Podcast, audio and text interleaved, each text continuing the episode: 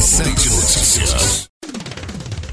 Olá para você que acompanha o 87 Notícias. Estamos chegando com informações esportivas desta quinta-feira.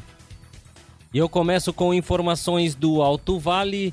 Na cidade de Dona Ema, a CME, juntamente com a Prefeitura e a Secretaria de Obras, estão trabalhando no Complexo Esportivo Municipal, com a troca do alambrado e portões, construção de banheiros e iluminação da pista de caminhada. O investimento é de quase 260 mil reais. Já em José Boatê, a Prefeitura já iniciou as obras no Estádio Municipal com a reforma do gramado. Também serão reformados os bancos de reserva, cabines de imprensa, vestiários e o muro que cedeu será substituído por alambrado. E em Rio do Sul, a Fundação Municipal de Desportos iniciará em 2021 as escolinhas de polo aquático. A entidade ampliou a parceria com o Esporte Clube Concórdia para a atividade. Para coordenar esta modalidade, a Fundação contratou o professor Marcos Antônio Pinho, Formado em educação física, o treinador tem amplo currículo com polo aquático, sendo técnico há mais de 35 anos, com diversas conquistas em nível nacional. As aulas do polo aquático serão às segundas, quartas e sextas-feiras, das 10h15 às 11h30 para crianças de 9 a 14 anos. Nesses dias, o profissional também atuará com escolinhas de iniciação para natação, no período da tarde, das 13 horas e 45 minutos até as 15 horas e 15 minutos, a atividade é para crianças e adolescentes de 12 a 17 anos. Aos sábados, as aulas serão das 9h30 às 11 horas e 30 minutos. Pela Taça Brasil de Futsal, que está sendo disputado na cidade de Tubarão, tivemos ontem a última rodada da primeira fase. O Juventude do Mato Grosso do Sul venceu Unidos Alvorada do Amazonas por 4 a 2. O Minas Tênis Clube fez 7 a 0 no Aruque do Distrito Federal.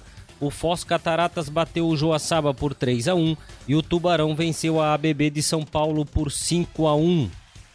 Hoje nós teremos a disputa da fase quartas de finais em jogo único, a partir das 2h15 da tarde, com a ABB de São Paulo e Juventude do Mato Grosso do Sul. Na sequência, às 16 horas, tem clássico catarinense entre Tubarão e Joaçaba. Às 17h45, o Aruque do Distrito Federal enfrenta o Foz Cataratas e às 19h30, o Minas Tênis Clube enfrenta o Unidos Alvorada. Pela Liga dos Campeões da Europa, fase oitavas de final, jogos de ida. Ontem na Espanha, o Sevilha perdeu para o Borussia Dortmund por 3 a 2.